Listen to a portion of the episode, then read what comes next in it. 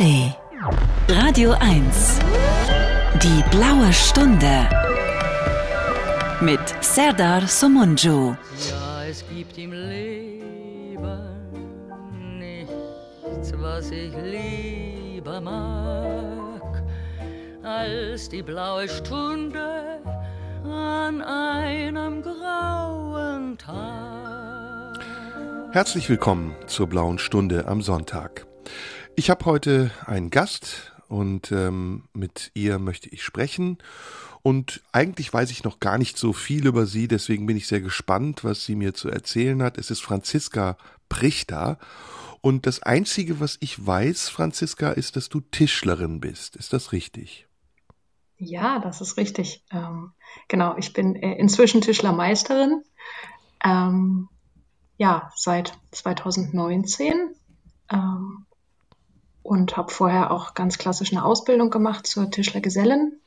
Ähm, die habe ich 2009 begonnen, 2012 dann ausgelernt und dann einige Jahre später sozusagen den Schritt äh, in die Meisterschule gewagt. Genau. Interessant, sehr interessant. Das ist etwas, wovon ich eigentlich gar nichts weiß und deswegen muss ich mein Wissen jetzt zusammensammeln und äh, spring einfach mal ins kalte Wasser. Bevor wir aber loslegen, über deinen Job zu sprechen, erstmal ein bisschen was über dich. Du klingst äh, ja sowieso jung, das muss man ja sagen, aber ich schätze mal so Mitte, Anfang 30. Ist das richtig? Ja, total richtig. Äh, genau, ich bin äh, 33 Jahre alt. Ähm, jung, wie auch immer. ja, im Vergleich genau. zu mir auf jeden Fall. Ähm, du wohnst, hm, lass mich raten, du klingst so nach Berlin-Brandenburg. Ist wahrscheinlich auch richtig, ne? Ähm, ich habe sehr, sehr lange im Wedding gewohnt tatsächlich in Berlin, also zehn Jahre jetzt eigentlich am Stück, auch fast immer auf dem gleichen Kiez. Hier und da mal eine andere Wohnung. Ähm, genau, bin aber ursprünglich aus Sachsen-Anhalt. Aus ganz, Sachsen-Anhalt. Ganz ursprünglich. Mhm. Ähm, gib mal einen Tipp, ich muss raten, welche Stadt. Welcher Fluss ist in der Nähe? Mm, die Elbe. Die Elbe, ja, dann ist es Magdeburg. Mhm. Es liegt zwischen Magdeburg und Dessau, genau. Ursprünglich komme ich aus Zerbst, das ist eine ganz kleine Stadt. Kenne ich, Zerbst kenne ich ähm, und ist eigentlich auch gar nicht so eine hässliche Gegend. Man denkt das immer, wenn man Sachsen-Anhalt hört, dann denkt man so an Bitterfeld, Leuna, aber Sachsen-Anhalt hat sehr schöne Ecken. Dessau ist auch eine ganz schöne Stadt mit dem Park. Ähm, oder liege ich da falsch? Ja, total. Also ähm, genau, Zerbst ist äh, tatsächlich also eine hübsch anzusehende Stadt. Ähm, ich hatte letztens auch immer wieder das große Vergnügen, äh, dort zu sein. Äh, von Freunden hatte ich geschenkt bekommen, dass wir so eine kleine ja, Erinnerungstour machen. Das war super, super witzig, ähm, sich auch so Orte nochmal anzugucken. Ähm, ja, aber mich hat es dann halt doch nach dem Abitur in die große Stadt gezogen. 33, das heißt, wir haben 2023, du bist geboren 1990. 89. Hm. 89, also im, im, Wendejahr bist du geboren. Ähm, ja. Und hast die, die Wiedervereinigung und das Zusammenwachsen Deutschlands als Kind und Jugendliche erlebt. Gibt es irgendwelche Verbindungen oder Erinnerungen zu der Zeit der DDR über deine Eltern oder hast du das noch im, im Kopf? Nee, ich habe da tatsächlich also wenig, wenig Berührungspunkte persönlich. Ähm, die Großeltern natürlich, die waren sehr, äh, ja, haben viel so auch erzählt und äh, haben das, glaube ich, anders noch mitbekommen und wahrgenommen. Ähm, genau, ich bin in Wolfen geboren, was ja tatsächlich die Gegend Bitterfeld ist, äh, die du auch gerade angesprochen hast.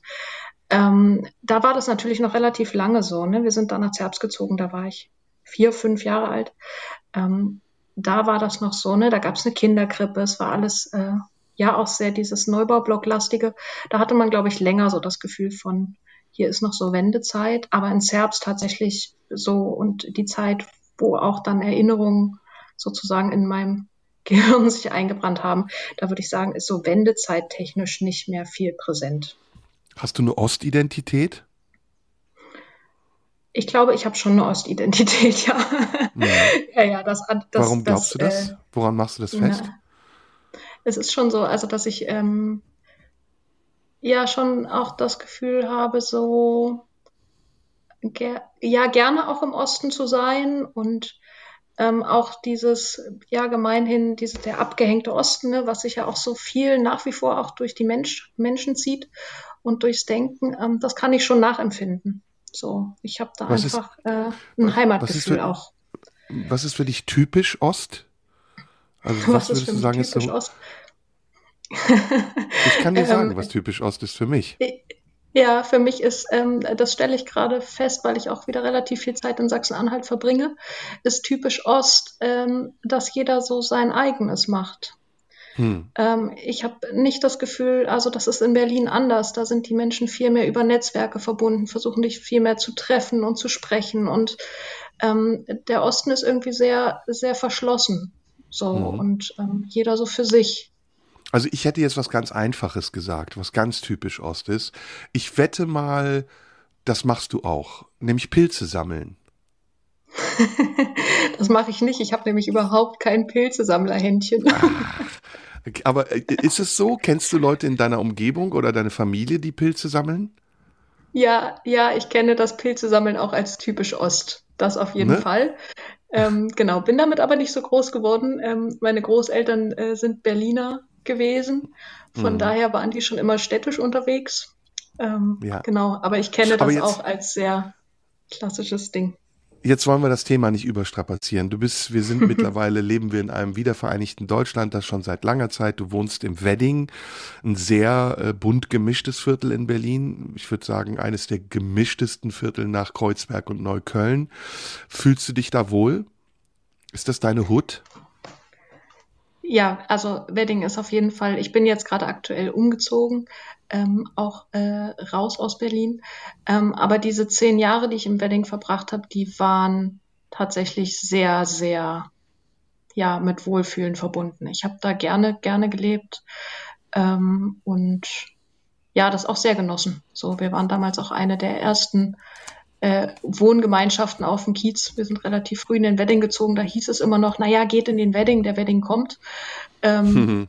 Genau, inzwischen würde ich sagen, der Wedding ist gekommen. also da Und ist auf jeden Fall einiges wieder. passiert.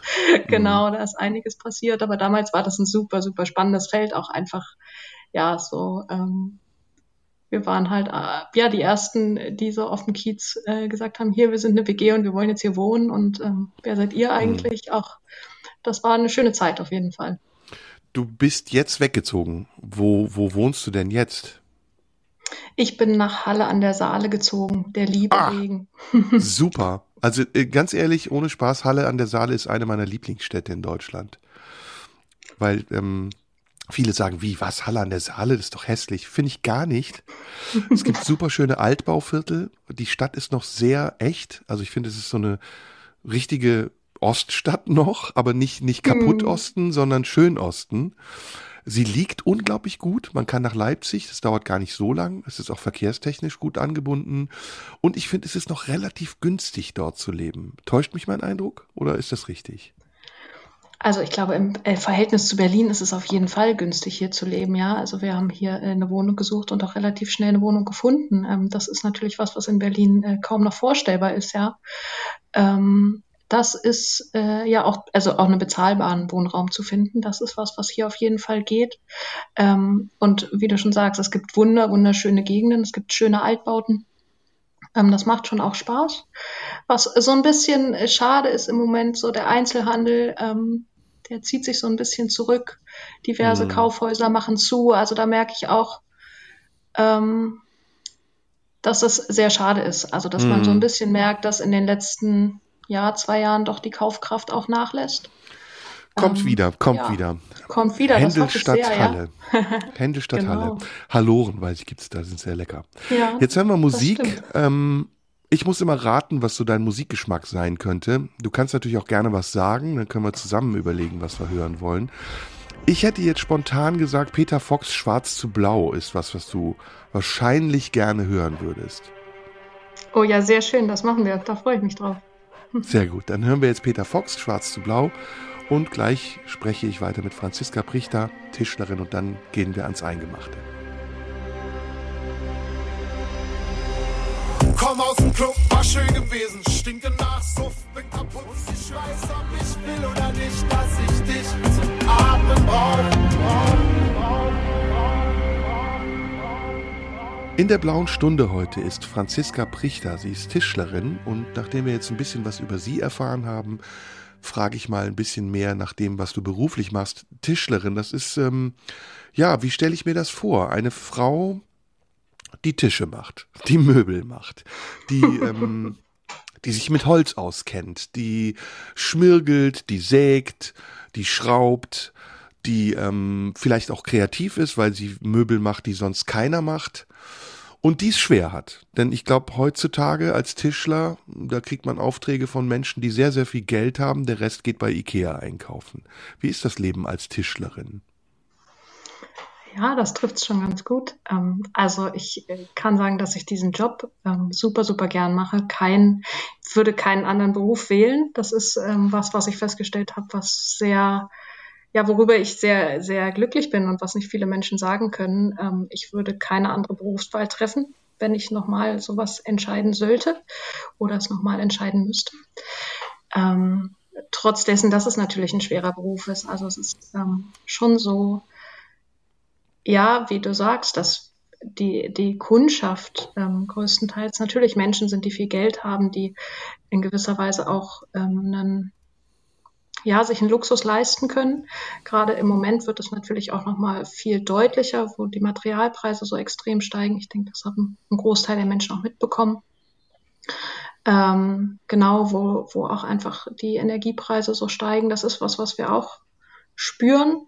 Ähm, natürlich steigen dementsprechend auch unsere Preise und auch da verändert sich nochmal ganz klar die, ja, die Schere zwischen wer geht zu Ikea und wer kann sich was bauen lassen. So. Mhm. Wie ähm, hast du. Und trotzdem ähm, mache ich es gerne. Wann und wie hast du entschieden, Tischlerin zu werden? Wusstest du das immer schon oder war das eine Entscheidung aus Not oder wie kam das, dass du gesagt hast, ich will Tischlerin werden?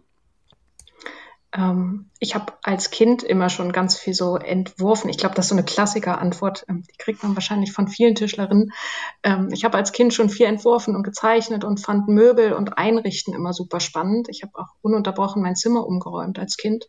Und das Bett musste hier rüber und dann musste das Bett weg und dann gab es ein Hochbett und das musste umgebaut werden. Also ich war immer viel im, ja, im Räume, Räume schaffen und gestalten ähm, und auch so Möbelchen bauen, sehr unbeholfen. Ähm, genau, und irgendwann mit 18, 19 habe ich gedacht, okay, ich würde gern wissen, wie es richtig geht. Also ich kann ein Regal schrauben von außen, aber das, ich wusste, dass das nicht das ist, wie jemand mit einer handwerklichen Ausbildung ein Regal bauen würde. Und ich wollte hm. gerne wissen, wie es funktioniert. Und dann genau. bist du wohin gegangen? Dann bin ich als erstes ins Internet gegangen und hm. habe eingegeben, äh, kreative Tischlerei Berlin ähm, weil mhm. mir nichts anderes einfiel und ich dachte, okay, ähm, die Großeltern wohnen in Berlin, da hatte ich, wusste ich, dass ich gut Fuß fassen kann ähm, für die erste Zeit. Ja, und dann ähm, habe ich meinen damaligen Ausbildungsbetrieb relativ schnell gefunden, habe da angerufen, die haben gesagt, sie haben leider keine Ausbildungsplätze mehr frei. Daraufhin war ich sehr traurig und dann wurde doch ein Platz frei. Dann gab es zwei Tage Praktikum und auf einmal war ich in der Ausbildung. Es war tatsächlich sehr Holter die Polter. Und dann kommst du in so eine Tischlerei. Ähm, boah, ich muss mal überlegen, wie stelle ich mir das vor? Es ist ein Handwerksbetrieb, wahrscheinlich irgendwo in einem Hinterhof. Ähm, da wird gesägt und mit Holz gearbeitet. Du kommst rein. Wie viele Frauen siehst du dann? Und wie viele Männer? Ähm, genau. Ähm, ich hatte tatsächlich das große Glück, in einem Betrieb zu lernen und auch jetzt noch zu arbeiten, der vorwiegend oder überwiegend Frauen ausbildet, also schon immer sich sehr für Frauen einsetzt und für Frauen im Handwerk. Das heißt, ich habe tatsächlich ausschließlich Frauen gesehen eigentlich. Aha, genau, okay. und auch, also ähm, ja, tolle, also toll, auf mich damals sehr, ja, ähm, wie sagt man, beeindruckend wirkende Frauen, ne? Also in Korthosen und äh, ja, geringelten T-Shirts, das war damals so, ne? Also ich weiß nicht, ich war total. Bisschen ja, hemdsärmlich, total. also so, so ein bisschen, ja. wie nennt man das? Ja. und, und wie war dann der erste Tag? Was ist als erstes am ersten Tag passiert? Ich bin am ersten Tag tatsächlich zu spät gekommen, ähm, weil die Berliner S-Bahn nicht fuhr. Ähm, genau, bin reingelaufen, habe gesagt, ich bin Franzi. Und dann ging's los. Also es war relativ schnell klar, dass wir sehr viel Handverbindungen üben würden und ähm, genau auch Was sind Handverbindungen? Handverbindungen. Es gibt so klassische, kennst du sicherlich auch so klassische Verbindungen, so Rahmeneckverbindungen, Tische haben so ähm, genau, was man sehr, was, was die meisten Menschen kennen, sind so Zinkungen, diese ineinandergreifenden Eckverbindungen, ganz oft an so Mhm. Kisten auch zu sehen. Genau, Mhm. und all diese Dinge lernt man sozusagen ähm, in der Ausbildung auch von Hand herzustellen. Aber doch nicht am Genau, ersten das- Tag, oder? Also am ersten Tag am hat ersten. man. Aber das war meine Tja. Frage. Also was, was war das Ja. erste, was du, was die dir gesagt haben hier? Das ist Holz oder das ist ein Tisch oder wie ging's los? Das finde ich so spannend. Wie ging's los? Ich glaube, ich habe tatsächlich eine, ähm, ein Stück Bohle bekommen. ähm, Was ist eine Bohle? Ich muss immer dumm fragen, Eine- entschuldige bitte. Ja, alles gut, alles gut. Ähm, eine Bohle ist eigentlich ein Holzbrett, an dem auch noch die Rinde dran ist. Ah, ähm, okay. Mhm. Genau. Und das ist so ziemlich das Erste, was man macht. Und das haben wir damals auch gemacht. Wir haben das hingelegt bekommen und haben gefaustet. Und das heißt sozusagen, dass man mit einer großen Säge ähm, Mhm. von Hand ähm, diese Rinde abschneiden muss. Das ist eine Oh. ähm, sehr klassische und schwierige Bewegung, muss man auch lernen, ist ähm, schwer zu koordinieren Boah, sozusagen. gefährlich auch, Und oder? das, ja, klar. Also man wird Ja. ja. dann unterwiesen, man kriegt erklärt, wie es geht. Natürlich, ähm, genau, wird dann macht man so die ersten Züge und das ist auch sehr, sehr, sehr anstrengend gewesen. Also Mhm. Fausten ist so ein bisschen, wer es geschafft hat zu Fausten, schafft auch den Rest. Mhm, mhm, Ähm, mhm. Genau, das ist auch eine körperlich sehr, sehr anstrengende Sache. Also ist das so- so die Ähm. Basic-Arbeit, die man erstmal lernt, ist es Fausten ähm, und äh, mit Holz umzugehen. Hast du Ahnung Ja. von Holz? Musst du Ahnung von Holz haben? Äh, Ich muss äh, Ahnung von Holz haben, aber ähm, das lernt man ja auch in der Zeit der Ausbildung. Ne? Also es ist ja keine Voraussetzung. Das sind Dinge, die lernt man. Man lernt Holzarten zu unterscheiden, ähm, zu Kannst lernen. Das? kann ich ja. Das kann ich inzwischen auch gut. genau, aber Also du das, siehst ähm, ein Brett und du sagst, das ist Buche, Kiefer oder was auch immer. ja, ja, auf jeden Fall. Was Genau, ist denn das ein gutes Holz? Was ist denn das beste Holz, dein Lieblingsholz? Mein Lieblingsholz. Mein Lieblingsholz ist tatsächlich Rüster.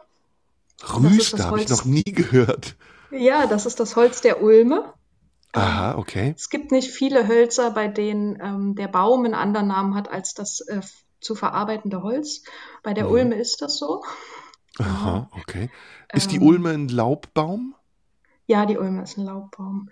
Das Genau, heißt, du hast auch auch von das- Bäumen Ahnung. Also du weißt jetzt, was ein Laubbaum ist oder was ein Nadelbaum ist sowieso. Aber musst du auch Baumkunde lernen, wenn du Tischlerin bist? Ähm, was, was auf jeden Fall ähm, man lernt, ist die Ernährung, wie funktioniert das, wie ist Holz zusammengesetzt, was passiert da, ähm, ja, mikrobiologisch sozusagen, ne, im Kleinen. Mhm. Ähm, äh, das sind Dinge, die zu lernen sind, ähm, die auch Spaß machen. Was ich nicht gut kann, und das muss ich zugeben, ist Bäume ähm, erkennen, wenn wir jetzt sozusagen ähm, spazieren gehen. Ich erkenne es meistens erst, wenn der Baum dann als Holzbrett vor mir liegt. Ah, Ähm, beim Spazierengehen erkenne ich auch nur das, was, glaube ich, die meisten Menschen erkennen. okay, okay. Genau. Jetzt müssen wir wieder Musik hören. Ich habe auch sofort eine Ja. Idee. Und zwar, wo wir über Holz hören, äh, sprechen, hören wir Amy Stewart Knock on Wood. Das passt, glaube ich, oder? kenne ich nicht. Da freue ich mich drauf, einen Song zu hören, äh, der mir nicht so präsent ist. Ein Song, der über Holz geht, hören wir jetzt. Und danach reden wir weiter mit dir und äh, gucken, wo wir landen. Franziska Prichter ist heute bei mir in der blauen Stunde. Sie ist Tischlerin und gleich geht's weiter.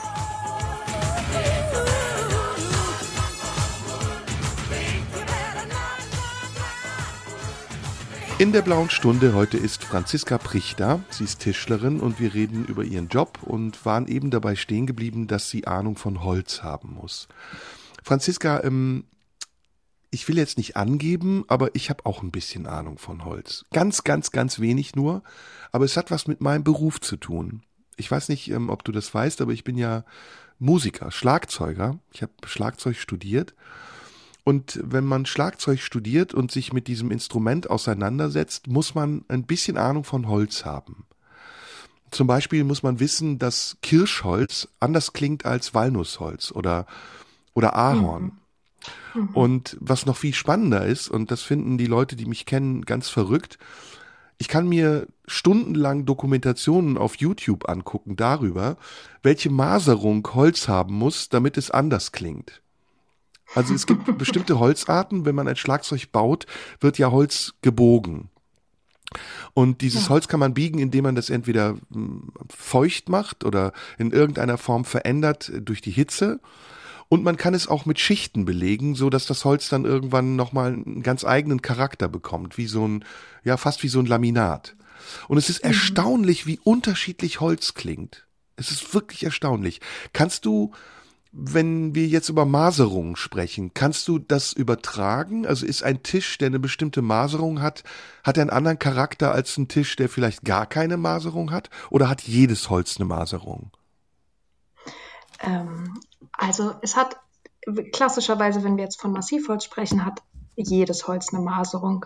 Und dann ist natürlich auch, und das ist das Tolle, ähm, gibt es natürlich Grund, ja, Grundzüge, die ähm, so eine Holzart ausmachen. Ne? Also die Rüster zum Beispiel oder die, die Esche, die ähm, haben eine bestimmte Art und Weise auszusehen und trotzdem sieht jedes anders aus.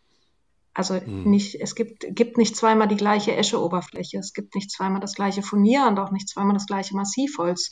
Es sind sozusagen eigentlich immer Unikate, sobald Furnier, tatsächlich das war das Echtholz Wort.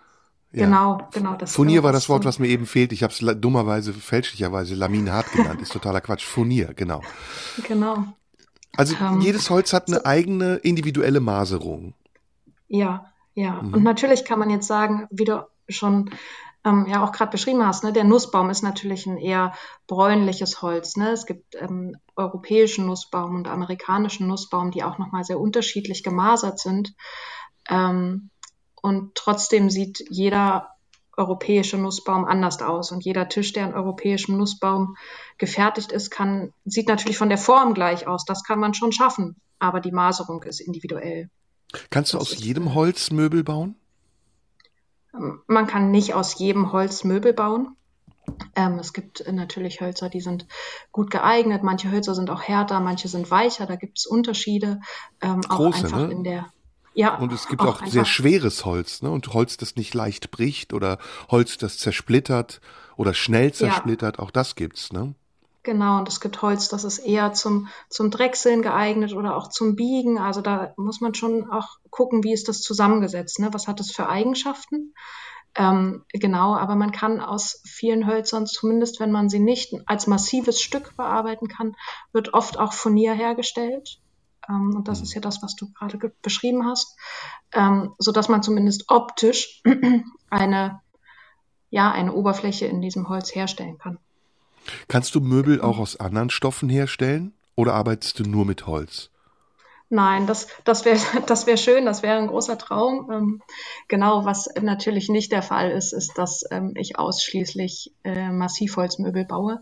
Ähm, ich glaube, das können wenige TischlerInnen von sich äh, behaupten.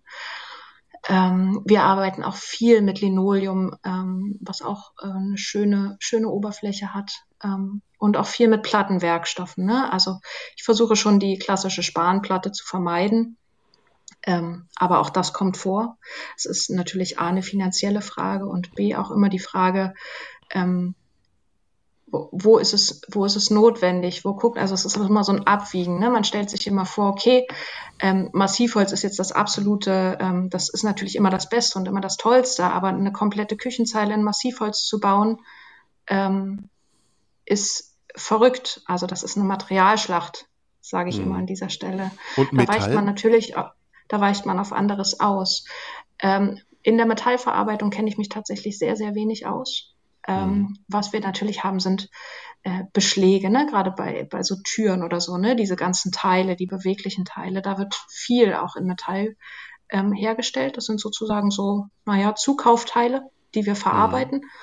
Aber ansonsten habe ich von Metall persönlich relativ wenig Ahnung. Mhm. genau. Hast du einen eigenen Betrieb oder arbeitest du in einem Betrieb? Ich bin angestellt als äh, Werkstattleiterin. Du genau. bist Werkstattleiterin. Wie viele Leute arbeiten ja. in dieser Werkstatt? In dieser Werkstatt. Ich habe noch eine zweite Meisterin, mit der ich zusammen Planung mache. Ähm, genau, und dann sind wir vier, vier Gesellinnen, ähm, die sozusagen auch bauen und um, umsetzen. Ähm, ich habe inzwischen ja nicht mehr so, so oft den äh, Zugang in die Werkstatt, weil äh, ja die Stelle sozusagen schon auch viel Planung und ähm, Kundenkontakt fordert. Mhm. ähm, vermisse es aber tatsächlich auch. Also stelle immer wieder fest, ähm, dass es doch auch schön ist, mal einen Auftrag komplett selber wieder umzusetzen. Hast du auch diese Gesellenjahre gemacht, in denen du so rumgewandert bist, ohne Geld? Ähm, nein, das habe ich nicht gemacht. Ähm, ich kenne viele Menschen, die das ähm, gemacht haben, beziehungsweise noch machen. Ähm, ich habe das damals, ich fand das total toll und super spannend. Ich habe mich allerdings ähm, dagegen entschieden, weil ich damals eine Partnerschaft hatte und ähm, die auch gerne beibehalten wollte und mir ein Weggehen irgendwie alleine für mich und auf Reisen sein überhaupt nicht vorstellen konnte. Mhm. Ähm, genau, ich war einfach, ja, in dem Moment sehr, also als ich es hätte machen können, ja, sehr gebunden. So, und mhm. das ist nicht Sinn und Zweck der Sache. Auf eine Wanderschaft geht man eher ungebunden und frei und ähm, das wäre damals nicht der Fall gewesen. Ist das keine Verpflichtung gewesen? Also ich habe das immer so gehört, dass man das machen muss. Nein, das ist keine Verpflichtung, das ist ähm, eine absolut äh, freiwillige Sache. Ähm, genau, da sucht man sich dann sozusagen einen Schacht, eine Art Vereinigung, ähm, ja, bei der man diese Reisezeit ähm, absolvieren möchte. Das kann man freiwillig machen. Mhm. Es war eine Zeit lang so, dass man, bevor es möglich war, einen Meisterbrief zu machen, also die Meisterschule zu besuchen, da eine gewisse Berufserfahrung haben musste. Ähm, aber auch das hat sich inzwischen heutzutage alles ein bisschen gewandelt. Genau. Okay. Das muss man nicht. Und die, also nach den Gesellenjahren macht man die Meisterprüfung. Die Meisterprüfung ist teuer, oder? Was zahlt man dafür? die Meisterprüfung ist teuer, ja, ich zahle äh, heute noch den Kredit ab. ist es wirklich wahr? Genau. Ja, es ist wirklich wahr. Ähm, es gibt äh, einen, ja, nennt sich Aufstiegs-BAföG, ähm, hat in der Regel jeder einen Anspruch drauf. Auch ich habe das bekommen, aber das muss man anteilig zurückzahlen. Es ist so eine Mischung aus staatlicher Förderung und ja, KfW-Kredit. Mhm. Und den muss man eben zurückzahlen. Und wow. da ist man eine Weile beschäftigt. Und was kostet es dann letztendlich ungefähr? 10.000, 20.000? Also ich muss zurückzahlen insgesamt, ich glaube, knapp 10.000. Wow. Mhm, und das ist nur für genau. die Prüfung und für den Titelmeister. Nee, ich habe noch, ähm, ich habe das in Vollzeit gemacht. Man hat so mehrere Möglichkeiten. Ich habe das in Vollzeit gemacht, ähm, was auch bedeutet, dass ich an der Zeit nicht arbeiten konnte, also eine gewisse mhm. Summe zum Lebensunterhalt dazu bekommen habe, wie beim Studieren eben das BAföG, ähm, ja, die ich auch anteilig zurückzahlen muss. Das ist heftig, ja. hätte ich jetzt nicht gedacht. Jetzt hören wir also wieder Musik. ja. Ähm, Steve Reich ist ein Komponist der Minimal Music. Epoche. Ah, gut. Und der hat ähm, Music for Pieces of Wood geschrieben. Ist etwas ganz Bekanntes von ihm. Und das hören wir jetzt und danach äh, sprechen wir weiter. Franziska Prichter, ja, Tischlerin und ich. Genau. Bis gleich. In der blauen Stunde heute ist Franziska Prichter. Sie ist Tischlerin und wir sprechen über ihren spannenden Beruf. Ähm, Franziska, jetzt stelle ich mir mal weiter vor, wie wir beide in Kontakt kämen, wenn wir jetzt nicht beim Radio säßen. Ich will einen Tisch haben oder einen Stuhl oder ein Regal oder einen Schrank. Wahrscheinlich ist das egal, denn auch wenn du ja. Tischlerin bist, baust du sämtliche Formen von Möbeln, oder? Auch ein Bett. Ja, ich, ja auch ein Bett. Ähm, genau. Ähm, Schränke, Küchen, Tische, Stühle. Ähm, mhm. Ja, auch ähm, Einbaumöbel, ne? also alles, was sozusagen auch so passgenau sein muss. Ähm, was ist der Unterschied ja, zu einem Schreiner oder einer Schreinerin? Es gibt keinen. Das ist äh, tatsächlich eines der wenigen sprachlichen Nord-Süd-Gefälle, sozusagen. Ähm, genau, im Norden sind es TischlerInnen, im Süden sind es SchreinerInnen. Es Ach, ist genau das, das Gleiche. Ich hätte jetzt gedacht, der Schreiner ist eher jemand, der so repariert und rumsägt und macht. Und ein Tischler, Tischlerin ist jemand, der entwickelt. Nein, nein, es ist Ach. genau das. Also es beschreibt beides genau das Gleiche. Okay, dann komme ich jetzt zu dir. Ähm, ich möchte, sagen wir mal, ich möchte einen Tisch haben. Wir machen es jetzt mal einfach. Mhm. Guten Tag, ähm, ich hätte gern einen Tisch. Was, was fragst du mich dann? Also in aller Regel treffe ich mich mit den Menschen natürlich gerne auch bei ihnen zu Hause, einfach um das Umfeld abzuchecken, ne? um einfach zu gucken, wie leben die Menschen, was, was passt da gut rein. Ähm, weil äh, natürlich kann ich mir jetzt irgendeinen Tisch vorstellen, ähm, das gucke ich mir gerne an. Aber du Ansonsten bist nicht Raumausstatterin oder Innendesignerin, oder? Nein, aber es gehört dazu, wenn sozusagen nicht ganz, also nicht, nicht klar ist oder es einen genauen Entwurf gibt, ist es ja schon meine Aufgabe, sozusagen zu schauen, okay, was, was brauchen die Menschen? Also was für eine Art von Tisch soll das sein? Ähm, wie groß soll der sein? Soll der zum Ausziehen sein? Das sind ja viele Fragen, die ich im Vorfeld klären muss, bevor ich sagen kann, ich baue das jetzt. Okay, dann lass Also uns das mal durchgehen. Lass uns das mal durchgehen. Ich will Mhm. nachher ein Angebot haben. Also, ähm, ich würde gern einen großen Esstisch haben.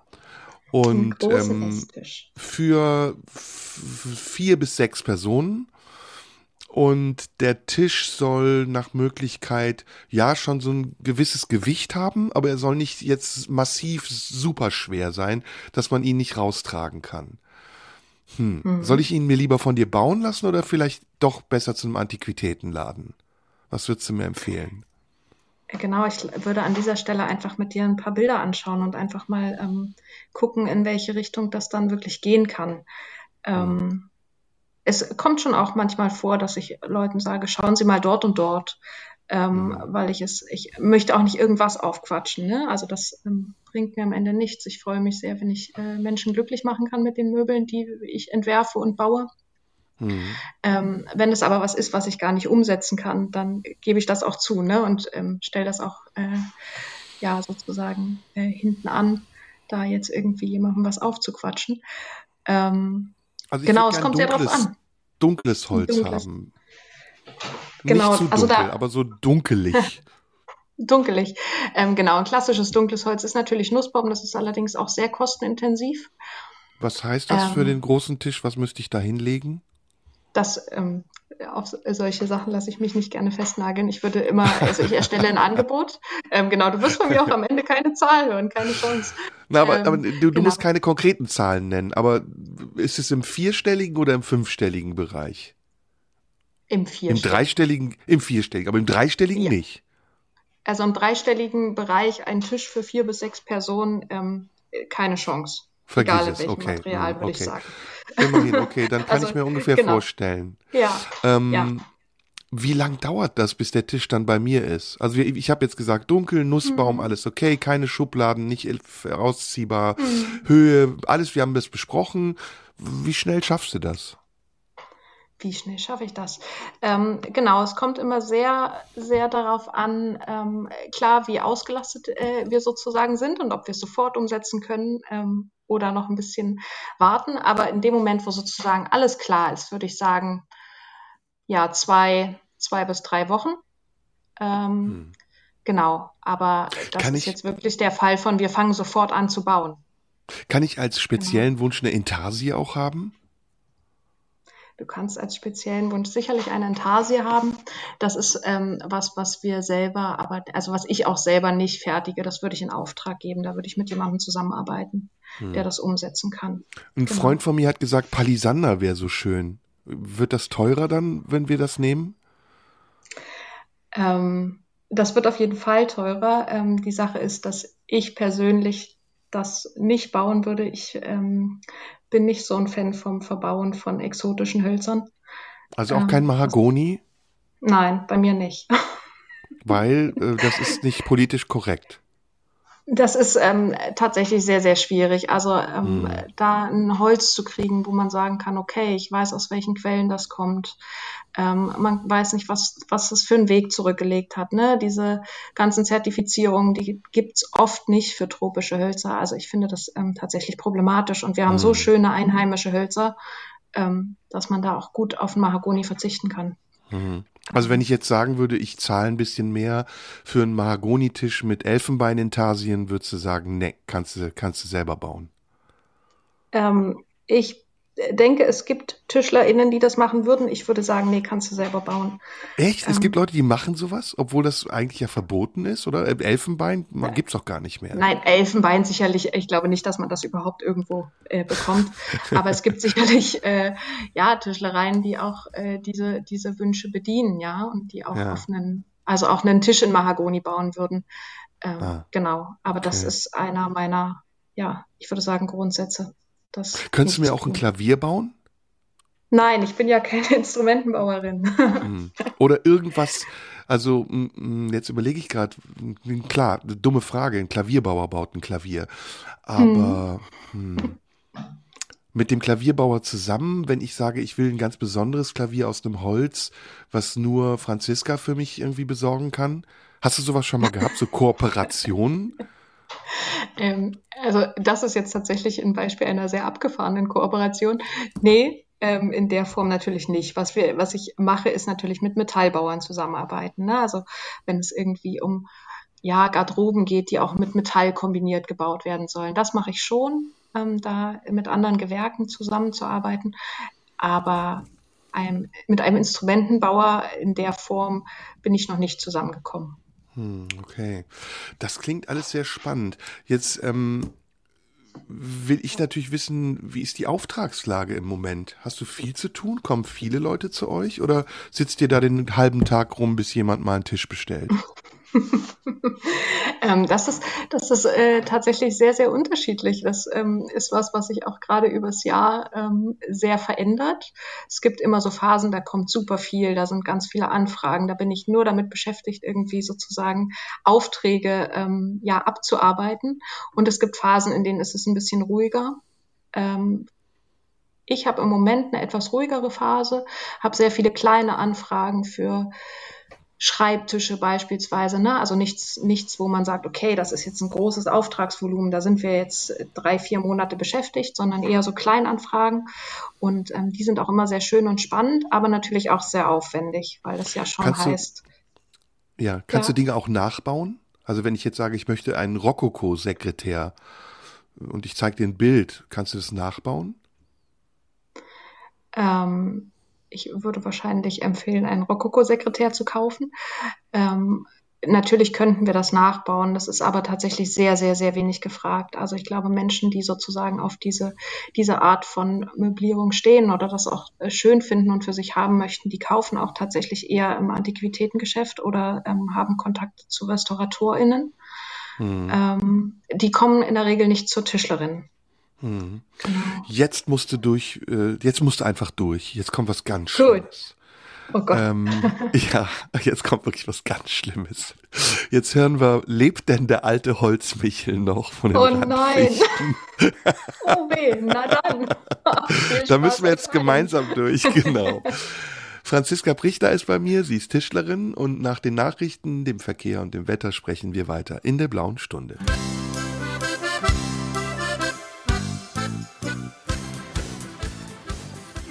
Radio 1. Die blaue Stunde. Mit Serdar Somunju. Ja, es gibt im Leben nichts, was ich lieber mag, als die blaue Stunde an einem grauen Tag. In der blauen Stunde ist Franziska Prichter bei mir zu Gast. Sie ist Tischlerin. Franziska ist ein schöner Name, finde ich. Ähm, und mit ihr spreche ich über alles, was mit Tischen und mit Möbeln, mit Holz zu tun hat. Jetzt mal ein bisschen mehr zu deiner Verbindung zu dieser Arbeit. Ist Tischlern etwas Sinnliches? Ja, ich denke schon. Ähm, was, was ganz ganz toll ist, ist am Schluss eines Projekts, egal was es ist, ob es Regale sind oder einzelne Möbel, einfach dieses Stück zu sehen, das ähm, bei den entsprechenden Kundinnen zu sehen und ja, sich kurz zu genießen, dass es alles passt und dass es schön aussieht und das ist ähm, was, was sehr, sehr, sehr viel ja, Zufriedenheit mit sich bringt. Also Bist natürlich hat man Künstlerin Wert. auch? Ich weiß nicht, ob ich Künstlerin sagen würde, das ist ähm, ein, ein, großer Begriff. Ähm, vielleicht Gestaltende.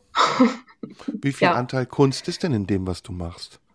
Bist du, wie kreativ musst du sein oder erfüllst du nur Aufträge? Nein, ich erfülle nicht nur Aufträge. Ähm, ich versuche schon auch sozusagen, ja, so ein bisschen das, das Nützliche mit dem Schönen zu verbinden und irgendwie ähm, ja auch Entwürfe oder Vorschläge zu machen, die ähm, immer irgendeinen Punkt haben, wo, wo man sagt, ah, das ist aber schön oder das ist aber ausgefallen. Irgendwas, irgendwas muss immer dran sein. So, und ich versuche mich da auch immer so ein bisschen selber ja, herauszufordern. Kannst du ähm, Designmöbel herstellen? Was ist ein Designmöbelstück? Was ist was ist ein, Designmöbel? was ist Designmöbel? Genau, das ist die Frage. Ja, letzten Endes ist ein Designmöbel ja immer etwas, was extra gestaltet wurde, ne? Und ähm, das mache ich schon. Ich gestalte schon das Möbel vorher, was ich dann auch umsetzen Und wie werde. verrückt kannst du da sein? Also jetzt nehmen wir mal an, jemand kommt zu dir und sagt, hey, ich will einen Tisch. Und der soll aber irgendwie eine Mischung sein aus was sehr traditionellem und rustikalem und was modernem. Und dann sagst Mhm. du, ja, ich mache den Vorschlag, wir machen konische Füße, die nach unten Mhm. spitz zulaufen. Ist das dann Mhm. schon Designmöbel? Ich glaube, dass es ein Designmöbel ist es in dem Moment, wo es sozusagen extra, ja, wo es, wo es gestaltet wird und wo es sich irgendwie auch, ähm, ja, vielleicht re reproduzieren lässt und noch irgendeinen irgendeinen Kick hat. Ich würde sagen, es ist dann schon ein Designmöbel, weil es könnte ja, könnte ja ein Kracher werden. Also ich glaube, so jetzt, wenn ich drüber nachdenke, Designmöbel steht ja so ein bisschen für Möbel, die nicht Konfektion sind. Und Konfektion ist ja das, was man so gemeinhin in den Möbelhäusern kauft. Was standardisiert und normiert ist und überall reinpasst und irgendwie auch langweilig ist. Ähm, und Design, wenn man Designmöbel kauft, geht man ja extra in so spezielle Möbelläden und man hat auch das Gefühl, das sind Unikate. Das ist nicht etwas, was man wie das Billigregal in jeder Wohnung sieht oder eben diese obligatorischen Möbel, die man sich bei Ikea oder sonst wo kauft, die jeder hat, sondern das ist was ganz eigenes. Ist es dann nicht doch sehr künstlerisch, was du machst? Tja, künstlerisch ist es, sind, sind für mich immer so Dinge, die nicht, mm, die nicht nachzumachen sind. Ne? Und Das ein- meine ich, genau. Ein Möbel ist in aller Regel, also auch das, was, was ich baue und entwerfe, ist in aller Regel für andere Menschen des Handwerks auch nachbaubar. Hm. Das heißt, ich würde nicht erkennen, dieser Tisch ist von Franziska Prichter. Das ist ein Franziska Prichter Tisch. Das wäre schön. Ähm, genau, ich glaube, das hat man dann, ähm, wenn man so ein, so ein, ja, eine gewisse Handschrift sozusagen entwickelt, ne, und immer Dinge im selben Stil macht, wenn man sozusagen immer, dann geht man mehr in die künstlerisch und gestalterische ähm, Schiene rein, wenn es so eine Art Handschrift wird. Ähm, So wie ein Rolf Benz Sofa, das ja auch Genau. so für eine bestimmte Linie steht, ne? Genau. Und ähm, dazu muss ich sagen, bin ich in meinem Beruf dann doch zu sehr auch an das gebunden, was die Kunden sich wünschen und was die Menschen so brauchen. Ähm, also die Dinge haben schon immer irgendwie, ich glaube schon, es gibt so ein, so ein bisschen was, wo man sagt, ah, okay, das ist sowas wie äh, Franziska das äh, entwirft. Aber es ist jetzt nicht so, dass ich sage, okay, ich habe eine ganz klassische Handschrift und ziehe da immer meinen Stiefel durch. Dazu bin ich auch zu sehr darauf angewiesen, was die Menschen brauchen, so, ne? Und ähm, genau, entwickle das eher mit denen zusammen. Du hast mir eben äh, gesagt, dass du auch Küchen bauen kannst. Mhm. Wenn ich jetzt äh, zu dir komme, könnte ich dann auch eine Küche bestellen? Ja, Also baust ja, du mir die komplette Küche inklusive Geräten, Planung, so dass ich am Ende nur noch reingehe und koche oder muss ich den Rest selber besorgen? Nee, das äh, gibt's schon als Komplettpaket. Ähm, entscheiden, welches Küchengerät das sein soll, das müsstest du natürlich schon selber noch, aber ich ähm, versuche schon gerade bei so Küchen immer eine, ja, eine Vorauswahl zu treffen. Ne? Es gibt ja sehr, sehr teure Küchengeräte, es gibt sehr günstige Küchengeräte, das kommt auch sehr darauf an, wo die Menschen so ihren Schwerpunkt haben. Ne? Also habe ich eher ein Gorenje günstigeres äh, Gerät oder habe ich hier das super Miele äh, Siemens Produkt, was am Ende noch mit Smartphone irgendwie ähm, kommuniziert? so, Mhm. da gibt es ja einfach sehr ja, äh, große Unterschiede und ähm, genau das bespricht man einfach vorher, was da in welche Richtung das gehen soll und dann da versuche ich ja das schon- schon anzubieten. Aber da sind wir ja schon weit weg dann von der Tischlerei, ne? Und schon sehr bei Einrichtungen. Ja, das ist, äh, das gehört alles schon auch zusammen. Also gerade im Küchenbau ist das, äh, ja, bi- bietet man ein Komplettpaket an einfach und Mhm. ähm, da gehört das auch dazu, Ahnung von Küchengeräten zu haben. Ich muss sie ja später Mhm. auch einbauen und den Schrank entsprechend planen, dass das nachher Mhm. genau reinpasst. Ja. Was ist der Unterschied zum Zimmermann? Was ist der Unterschied zum Zimmermann? Ähm, das heißt, äh, ich glaube, ich sagt man inzwischen Zimmer, Zimmerin, Zimmerer. Ich weiß gar nicht, ob man Zimmermann noch sagt. Ich, ähm, Du, du nicht. genders auch, hab eben schon gehört, hab aber jetzt nicht gewusst, wie ich, Ich- Zimmermann noch gendern kann. ja, Zimmermännin. ne? ähm, genau. Äh, es ist, glaube ich, das Zimmereihandwerk. Ähm, wie auch immer, ich äh, mühe mich im Gendern. Ich versuche das äh, zu machen. Ich versuche dem gerecht zu werden. Es gelingt mir nicht immer. Wir werden sehen. Oder für mich hören. musst du es nicht machen, aber du kannst es gerne weitermachen. Ähm, nee, ich äh, tue es tatsächlich für mich, weil ich es äh, tatsächlich eigentlich für wichtig halte und da das mein kleines Übungsfeld ist. Ähm, Dann sagen genau. wir Zimmerfrau. Was ist der Unterschied zur Zimmerfrau? Ist ja Genau, auch also ungerecht der- ist den Männern gegenüber, aber egal. Eben. Also Zimmerfrau. Eben. Der Unterschied, ähm, genau, das äh, tatsächlich das äh, Zimmereihandwerk ist einfach ähm, gröber. Die bauen Dachstühle, die bauen Carports, die machen nicht diese kleinen Einrichtungen. Die äh, bauen einfach andere Dinge. Ähm, ein Dachstuhl Bauen zum keine Beispiel, Möbel. Könnte ich, die bauen keine Möbel. Ein Dachstuhl könnte ich niemals bauen. Also das habe ich einfach nicht gelernt. Vielleicht für mich privat, aber nicht ähm, als Auftrag für andere Menschen. Ähm, Genau, das ist einfach nochmal ein anderes, anderes Handwerk, was andere Dinge baut. Aber es hat auch mit Holz zu tun und ist verwandt. Ja, ja. So ja. wie Dachdecker auch ein bisschen, ne?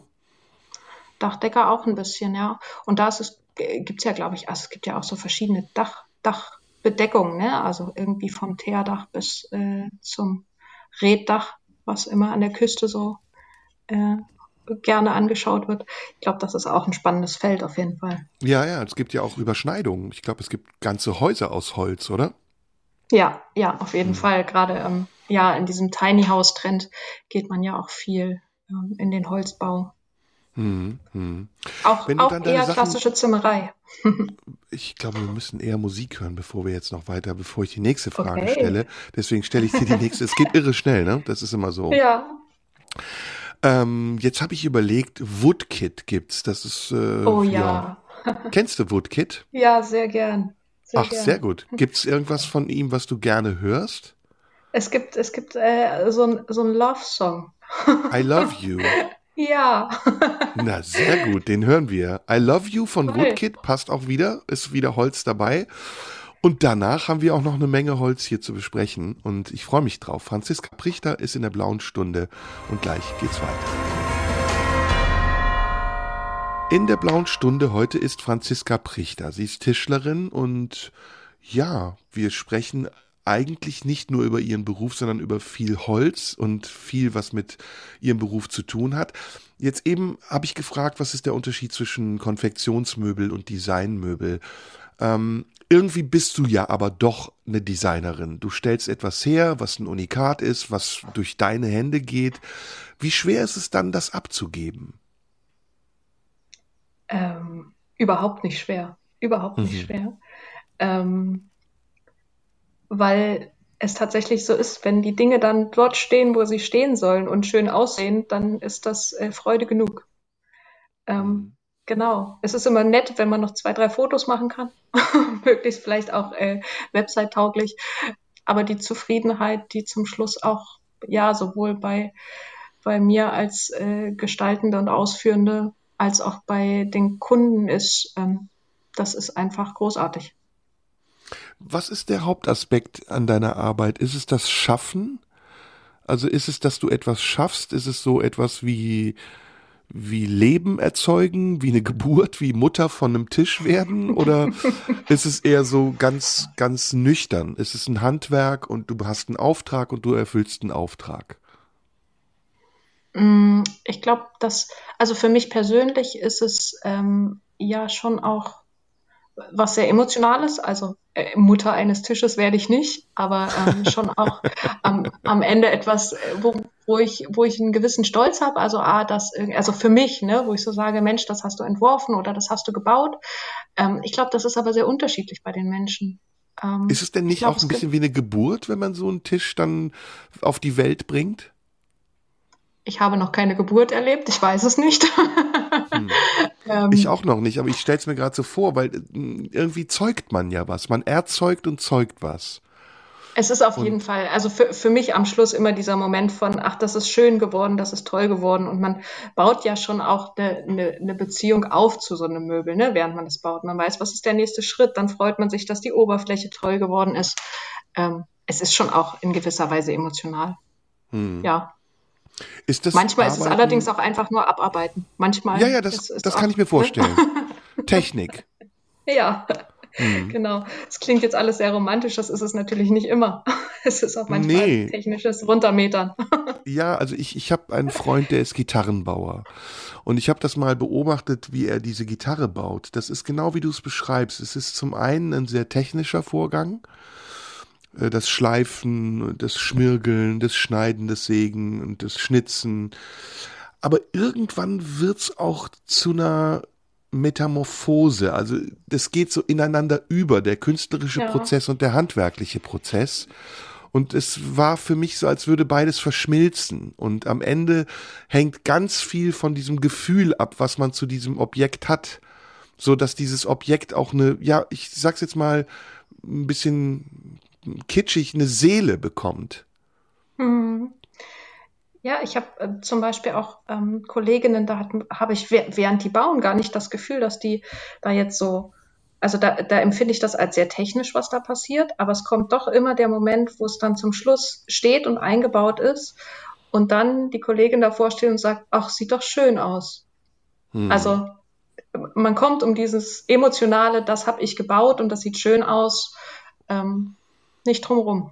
Das passiert, glaube ich, eben. Hm. Hm, okay, okay. Wie viele Tische hast du schon gebaut in deinem Leben oder wie viele Möbel? Oh weh, oh weh, oh weh. Das mag ich gar nicht zählen. Ich meine, ich habe äh, 2012 mit der Arbeitserfahrung an, angefangen, also 2012 ausgelernt. Das sind jetzt also äh, elf Jahre. Ähm, ich kann es nicht zählen. Wirklich nicht. Also Hunderte oder Tausende? Nee. Hunderte, denke ich. Hm. Und hast du die alle irgendwie katalogisiert? Kannst du dir die heute noch angucken?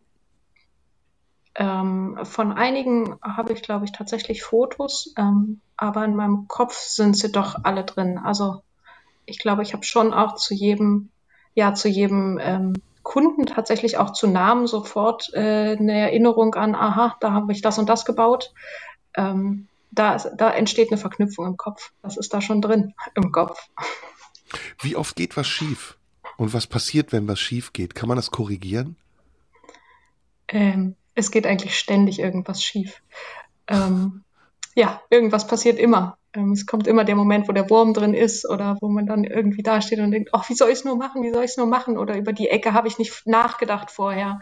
Oder ich habe einen Schritt vor dem anderen gemacht. Ähm, davor ist man nicht gefeit. Ich würde es mir wünschen, aber so ist es nicht. Ähm, ja, manchmal lassen sich Fehler gut ausbessern äh, oder vertuschen. mhm. Manchmal eben überhaupt nicht und dann fängt man von vorne an. Was sind denn so ähm. die gängigen Fehler, die man macht, wenn man einen Tisch baut? Versägt? Ein ganz, ja, ein ganz klassischer Fehler ist ein Zentimeter zu viel abgeschnitten. Ähm, oh. Das ist ein Klassiker. Zahlendreher. Dann ist aber richtig scheiße, ne? Also dann Zentimeter zu viel abgeschnitten kann man nicht mehr korrigieren. Hm, es gibt so einen Trick, den ähm, nutzen Menschen, deren. Nein, es, also das Problem ist, dass ähm, ganz oft der Zollstock am Anfang so abgeknabbelt ist und es sich so ungenau messen lässt. Und deswegen mhm. legen Menschen ganz oft bei einem Zentimeter an und ziehen den am Ende wieder ab, damit sie genau mhm. sehen, wo der Strich die Kante trifft. Und das mhm. führt natürlich dazu, dass man manchmal vergisst, den Zentimeter wieder drauf zu rechnen und dann ist es abgeschnitten. Ähm, genau, beim Holz hat man den Vorteil, dass man meistens was anleimen kann wenn es kein Holz ist, sondern ein Plattenwerkstoff, ist es meistens hinüber. Hm. Ähm, genau. Also du würdest dann was anleimen? Fehler. Also Bei Massivholz, ich dann als ja. Kunde, ja, wäre ich dann als Kunde nicht sauer, wenn das nicht aus einem Stück ist? Na, ich würde schon gucken, dass das nicht auffällt. Du würdest mich betrügen. Ich würde gegebenenfalls auch, also was zum Beispiel an manchen Stellen schon, ich denke, ja, das kann man äh, so sagen. Ich glaube, jeder handwerkende Mensch äh, betrügt immer mal. Ähm, Im Zweifelsfall würde man bei einem Tisch äh, die ganze Lamelle nochmal abschneiden und eine neue ansetzen. Also es gibt für alles äh, irgendwie so kleine Tricks, ähm, mit denen man sich behilft. Und manchmal kann man es retten und manchmal eben nicht. Das und so zu lange oder zu kurze Beine kann man immer korrigieren, ne? Na, zu lange kann man besser korrigieren, zu kurze nicht. ja, zu kurze ist schlecht, da muss ein neues Bein dran machen. Ja, ja, das hm. kommt schon auch vor. Ich kenne das von mir, wenn ich Möbel baue. Das Schlimmste ist, wenn du irgendwann an einem Punkt ankommst, wo du denkst, scheiße, irgendwas stimmt doch hier nicht. Und dann hast du nur eine Schraube falsch rumgedreht oder irgendwas, ein Bein, was links sein muss, rechts dran gemacht und musst den ganzen Scheiß wieder abmontieren und neu montieren. Passiert das mhm. oft bei dir? Ich glaube, das, was du gerade beschreibst, ist ähm, das typische, äh, die IKEA-Anleitung muss man richtig lesen. das, ähm, genau, beim IKEA-Teile aufbauen passiert es mir tatsächlich auch, weil ich einfach viel zu vorschnell bin und denke, ach, ist doch alles logisch, muss doch irgendwie zusammen. Genau. War es genau. doch falsch. Ähm, bei Möbeln, die ich, die ich sozusagen selber plane und dann baue, ähm, passiert es in der Regel nicht, weil ich jedes Bauteil ja kenne. Ja, Mhm. also das, und trotzdem passiert mal, dass man schon mal was vorher angeschraubt hat und dann denkt, oh, jetzt musst du es wieder abbauen. Das war ja blöd. Ich habe Ähm. ich hab neulich einen Grill zusammengebaut und war total stolz, hat vier Stunden gedauert. War wirklich, also es, die, als ich es gesehen habe, die Bedienungsanleitung, dachte ich, nee, nee, auf keinen Fall. habe ich null Bock drauf. Und dann hat Ja. mich der Ehrgeiz gepackt und ich habe das Ding zusammengebaut und am Ende war das, steht das Ding vor mir und es war nur noch eine Kette übrig. Und ich habe nicht rausgefunden, wofür diese Kette ist. Und ich habe es gegoogelt und ich weiß bis zum heutigen Tag nicht, was es ist. Es muss irgendeine Kette sein, keine Ahnung, wo man eine Bürste dran macht oder so. Auf jeden Fall. Wahrscheinlich nur so ein Deko, Deko-Teil dazu. oder nur eine Deko, kann natürlich auch sein. Also dieses Gefühl ist irgendwie, ja, du hast recht, das hat man, wenn man Ikea-Möbel zusammenbaut in der Regel. Wahrscheinlich hast du das seltener. So, jetzt hören wir wieder Musik. Ähm, wir nehmen mal Schwester Eva. Kennst du die? Diese Hip-Hopperin, die Nee. im Knast war? Nee. Ähm, ja, die ist ziemlich derbe. Schwester Eva, Table Dance heißt das und das singt sie featuring 16. Das ist ein Duo ähm, von Hip-Hoperinnen, das es gar nicht mehr gibt. Juju 44 hieß sie, glaube ich, war eine davon und Nura die andere. ah, ich, das sagt mir was. Die machen jetzt Okay, genau, die machen jetzt als. Solokünstlerin und Table Dance von Schwester Eva hören wir in der blauen Stunde und Franziska Prichter ist bei mir und gleich sprechen wir weiter. In der blauen Stunde ist Franziska Prichter, Tischlerin, bei mir zu Gast und eigentlich haben wir schon sehr viel über ihren Job gesprochen und äh, irgendwie frage ich mich gerade, gibt es noch irgendetwas, was ich vergessen haben könnte? Gibt es irgendein, oder genau, gibt es irgendein Politikum oder etwas, was dich aufregt? Etwas aus der Tischlerbranche, der Tischlerinnenbranche, wo du sagst, da muss ich jetzt unbedingt drauf aufmerksam machen. Das ist wirklich ein großes Problem. ähm, genau, es ist ja ähm, also schon so, dass äh, als Frau im Handwerk das nicht immer so leicht ist. Ähm, genau, ich äh, würde sagen, das ist was, was ich mir äh, für alle Frauen im Handwerk auch wünschen würde, ist ähm, noch etwas, etwas mehr Akzeptanz in alle Richtungen und ähm, von, von allen Mithandwerkenden. Ähm, das ist ein wichtiger Punkt. Ich glaube, es ist sozusagen schon, was mir auffällt, dass es immer wieder, ähm, ja, wir bilden ja auch aus und ähm, es gibt immer wieder Menschen, die auch erzählen, dass es ihnen ja sehr, sehr, dass sie blöde Erfahrungen gemacht haben, einfach auch ähm, im Handwerk und im handwerklichen Bereich. Und ähm, ich möchte an dieser Stelle einmal sagen, Frauen können super Handwerkerinnen sein. Gibt es da so Das äh, Vorbehalte? wäre mir wichtig. Also das es gibt's nach gibt wie so- vor. Ja. dass du auftauchst oder jemand kommt zu dir und sagt, wie, sie? Nee. Gibt's hier keinen Tischler? Genau, wo sind denn hier eigentlich die, die richtigen Tischler? Ähm, das Sie, sind doch, sie haben doch viel zu dünne Arme. Das, sie können das doch nicht. Da muss man doch stark sein für. das äh, passiert einem schon immer mal, dass man so äh, ja Begegnungen hat, wo man dann denkt, huch, ähm, wir leben doch jetzt aber schon im 21. Jahrhundert und ich mache das jetzt auch schon eine Weile und ähm, ja, ich bin mir sicher und ich kann mein Handwerk auch. Ähm, das passiert schon, dass man in so Situationen kommt, wo man das Gefühl hat, sich dafür rechtfertigen zu müssen, ähm, Hm. als Frau unterwegs zu sein in diesem Beruf. Wie ist es denn überhaupt mit der Akzeptanz gegenüber Handwerk? Wie ist, wie ist die, Stellung des Handwerks? Für viele Leute, also gerade in der Corona-Zeit, blühte ja das Handwerk regelrecht, weil ja viele Menschen zu Hause waren und endlich mal Dinge erledigt haben, die sie lange nicht erledigen konnten. Ja, Aber man, es gibt auch so diese Standards wie, ah, Handwerker, hast du nur Ärger mit. Das erste, was passiert, wenn ein Handwerker kommt, ist, nee, kann, kann man nichts machen. Nee, nee, geht nicht. ist, es- ich ist glaube, das, ja, Ich glaube tatsächlich, dass ähm, ich da in einem sehr ja, dankbaren Bereich des Handwerks unterwegs bin. Ähm, ja, ich muss nicht etwas reparieren, was gerade kaputt ist und ganz dringend äh, wieder funktionieren muss. Ne? Also ich muss nicht irgendwie den, den überlaufenden äh, Abfluss irgendwie reparieren, sondern die Menschen kommen, weil sie etwas haben möchten und sich etwas wünschen. Ähm, ich glaube, das ist nochmal ein wichtiger Punkt. Also in Mhm. aller Regel bin ich nicht, nicht vor Ort, wenn es irgendwie um eine Havarie geht. ja. Mhm. Aber du kannst Ähm, auch reparieren, oder?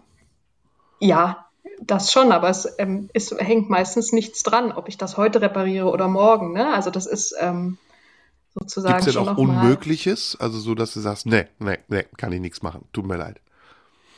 Das gibt es. Ähm, Was denn ich hatte letztens, letztens ähm, eine Anfrage. Ich weiß gar nicht so richtig, wie diese Person zu uns gekommen ist. Ähm, da sollte ein Tisch restauriert werden. Ähm, war ein Straßenfund, ja. Und ähm, waren zwei, drei Fotos dran gehangen und ähm, ich habe dann halt mir die Fotos angeguckt und dachte, nee, also dieser Tisch ist also so hinüber, das kann ich überhaupt gar nicht retten. Ähm, und habe das dann auch äh, entsprechend kommuniziert. Es hat natürlich ist das immer traurig für die Menschen, die sich halt vorstellen, ach, sie kriegen das jetzt repariert. Ähm, genau, ich habe dann auch noch mal einen befreundeten Kollegen gefragt, der sehr viel in der Restaurierung unterwegs ist. Ähm, und der meinte auch, nee, auf keinen Fall, das können wir nicht, nee, das, äh, nee, das mache ich nicht.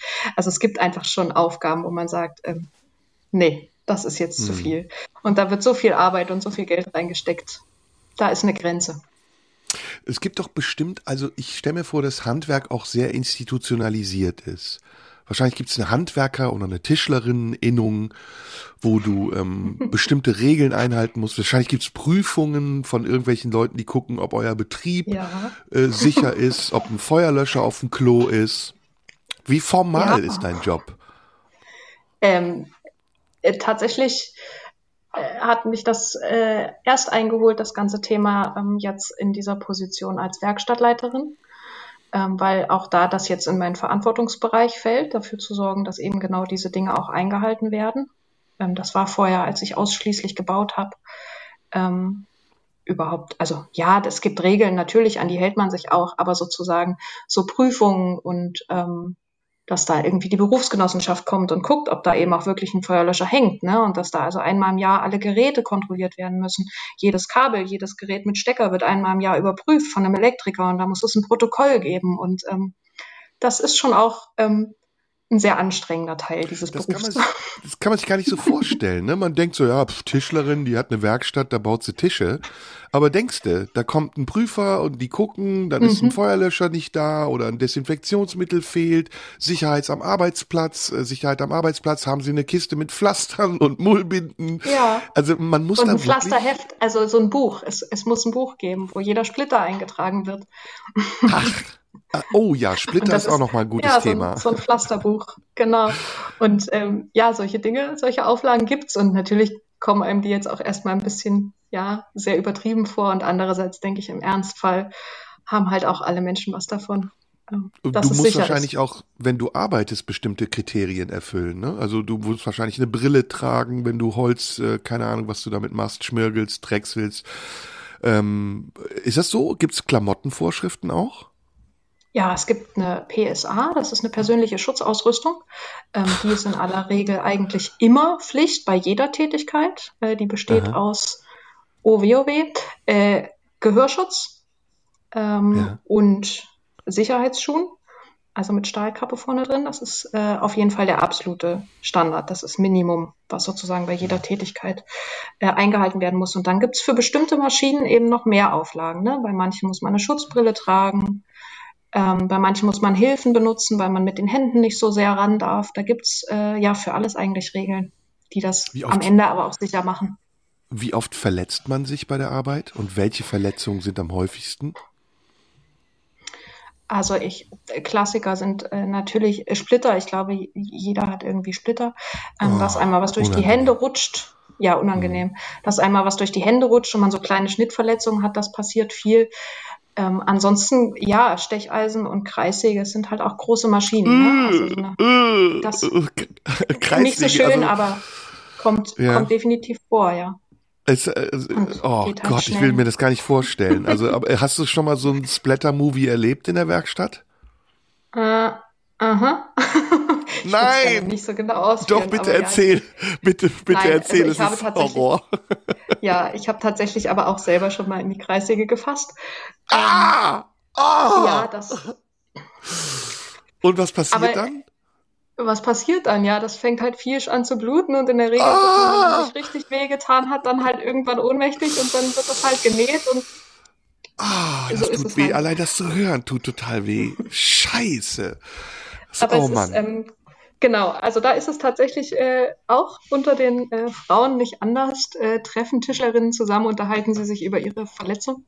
Das kommt schon regelmäßig vor, dass dann eine sagt, ja, ich habe schon mal hier und ich habe schon mal in die Lamello gefasst und ach ja, damals habe ich in die Abrichte reingefasst und ähm, Ach du Scheiße. Okay. da gibt's die okay. ulkigsten Geschichten. Ja, da sind wir ja jetzt wirklich auf eine Mine gestoßen, habe ich das Gefühl. Ja, ne? Gott im Himmel. Ähm, wir müssen wieder Musik hören. Ähm, Ich habe von Lee Ja, Scott besser ist- Table. Besser ist es, bevor wir uns noch jetzt irgendwie übergeben oder ohnmächtig werden. Sehr spannend, was du zu erzählen hast. Ähm, wir hören aber jetzt Musik und dann haben wir noch einen Take und dann sehen wir mal, was du noch zu erzählen hast. Bei mir ist heute Franziska Prichter und jetzt hören wir Table von Lee Scott in der blauen Stunde heute am Sonntag.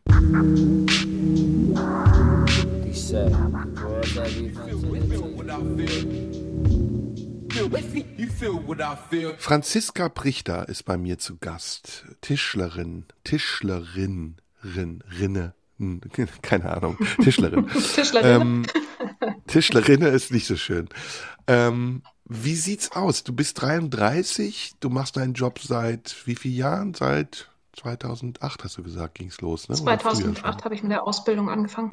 Ja, also Willst du so klassisch arbeiten, bis du, bis du Rentnerin bist, oder hast du ein anderes Ziel? Willst du irgendwann mit 50 so reich sein, dass du sagst, ich lasse nur noch Tische bauen? Nein, das ist kein Ziel. Das ist, ein, das ist, glaube ich, ein großer Traum, aber kein Ziel. Also keins, was ich verfolge. Also ein Ähm, Traum ist es aber schon, dass du irgendwann nicht mehr arbeiten Nein. musst. Das, äh, klar, ich kann mir total gut vorstellen, irgendwann nicht mehr arbeiten zu müssen. Ich glaube, ich würde trotzdem arbeiten. Ähm, ich denke Was immer, wenn ich im Lotto gewinnen machen? würde, Ja, genau. Was würdest du wenn ich, im, wenn ich im Lotto gewinnen würde und nicht mehr arbeiten müsste, ähm, würde ich, glaube ich, wirklich nur noch schöne, schöne kleine Sachen bauen. Und nur noch die Dinge bauen, auf die ich Lust habe und nicht mehr jeden Auftrag annehmen müssen. Und äh, manchmal auch sagen, wissen Sie was, das ist nicht mein Problem. Ähm, Mhm. Ja, Aber du wirst schon, glaube- in, in deinem Traum baust du weiter. ja, total. Ja. Also du träumst nicht davon, irgendwann mal die Sachen stehen und liegen zu lassen und auf eine Weltreise zu gehen oder keine Ahnung, irgendwas zu machen, was nicht mehr mit Tischlerei zu tun hat, sondern das Tischlern gehört zu deinem Leben. Ja, ja, auf jeden Fall. Ähm, genau, ich habe ähm, privat auch eigentlich immer irgendwas, ähm, was äh, handwerklich belegt ist. Also äh, im Moment baue ich nebenbei eine Laube aus, ähm, damit ich einfach immer was zu tun habe. Und das würde ich machen, wenn ich das Geld hätte, würde ich halt den ganzen Tag solche schönen Dinge tun. Bist du, Aber ich würde ähm, immer bauen. Bist du, ähm, wie sagt man das? Was gibt's da für ein Wort? Jemand, der so, ähm, ah, wie sagt man das so? Hm. Jemand, der immer mit so einer Handwerkshose rumläuft, mit einem Zollstock drin und der so patent ist, so wenn, wenn irgendwas ist, was gebaut werden muss, sofort anfasst und sagt, ja, mache ich, kein Problem, oder ungeschickt bist du ja nicht. Du bist ja offensichtlich sehr geschickt, oder? Hm.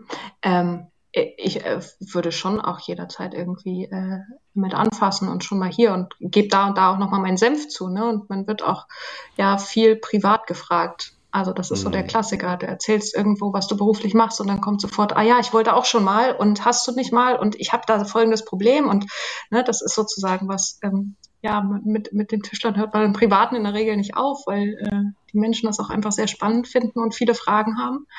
Ähm, persönlich habe ich aber selten äh, so eine Zimmermannshose an. ähm, genau, nein, ich äh, trage äh, ganz normale Klamotten und Zimmermannshose nur zum Bauen dann in der Werkstatt. Aber Was kannst du gar nicht so. nicht? Was ist deine Schwäche? was kann ich gar nicht? Was ist meine Schwäche? Kannst du äh, ein WLAN einrichten? Ja, ich glaube schon. Ich glaube, ich Hm. kann schon ein WLAN einrichten. Kannst du ein Auto Ähm, reparieren? Ich habe schon mal ähm, ein einen Bremszug an einem alten Mercedes-Benz-Bus gewechselt, aber ansonsten habe ich von Autos tatsächlich nicht viel Ahnung. Reifen Außer wechseln easy, Gas oder? ist. Reifen wechseln geht, ja. Hm. Was, was kannst du Ähm. gar nicht? Kochen? Mm, Also ich äh, koche nicht, nicht super gut, aber jetzt, es, es geht, glaube ich. Hm. Mal sehen. Okay. Ich werde heute Abend mal nochmal nachfragen, aber ich glaube, es geht. Und etwas, worin du ganz schlecht bist, wo du sagst, ey, das kann ich gar nicht. Instrument spielen, Hm, malen. Malen kann Was ich nicht du? gut. Was spielst du für ein Instrument? Klavier und Gitarre. Ähm, ja, so, Das ist ja so, perfekt. so, nein, das wage ich zu bezweifeln. Oh, es gibt was, was ich wirklich über überhaupt gar nicht kann. Was Sag. ich wirklich überhaupt gar nicht kann. Zimmerpflanzen. ah, du hast keinen grünen Zimmerpflanzen. Daumen. Überhaupt nicht. Das finde ich sehr Muss ich- sympathisch. Wirklich gar nicht. Ist, Das heißt, die gehen bei dir immer ein, nicht. weil du zu viel oder Voll. nie gießt? Es ist egal, was ich mache. Ich kann mich auch Die- ganz bemühen und mir einen Plan machen und ganz regelmäßig gießen. Es wird trotzdem passieren. Die merken Ja. das. Die merken, dass du die nicht Ja. ja, magst, will ich jetzt nicht sagen, dass du kein Gefühl zu denen hast. Ja, ich glaube, das ist, das ist was, was ich wirklich so überhaupt nicht kann. Hm. Lustig. Hm, Das ist interessant. Ja, irgendwie, jeder Mensch hat irgendwas, was er nicht kann, ne? Und ich finde das immer interessant, wie man herausfindet, was man kann und was man nicht kann. Und wie man dazu kommt. Ob sich das ergibt oder ob Mhm. sich das, ob man sich das sucht oder ob man manchmal auch das Falsche gefunden hat und vielleicht gar nicht merkt, dass es das Falsche ist. Aber du hast das Gefühl, das, was du machst, ist genau das, was du machen willst. Das, was ich mache, ist genau das, was ich machen will. Wobei ich sagen muss, dass ich halt manchmal schon merke, dass ähm, ja, mir das mehr Bauen fehlt. Ne? Also sozusagen viel so in der Planung und im Gestalten zu sein und nicht mehr ganz so viel in der Werkstatt unterwegs. Ähm, Mhm. Da merke ich schon, da, da fehlt mir was.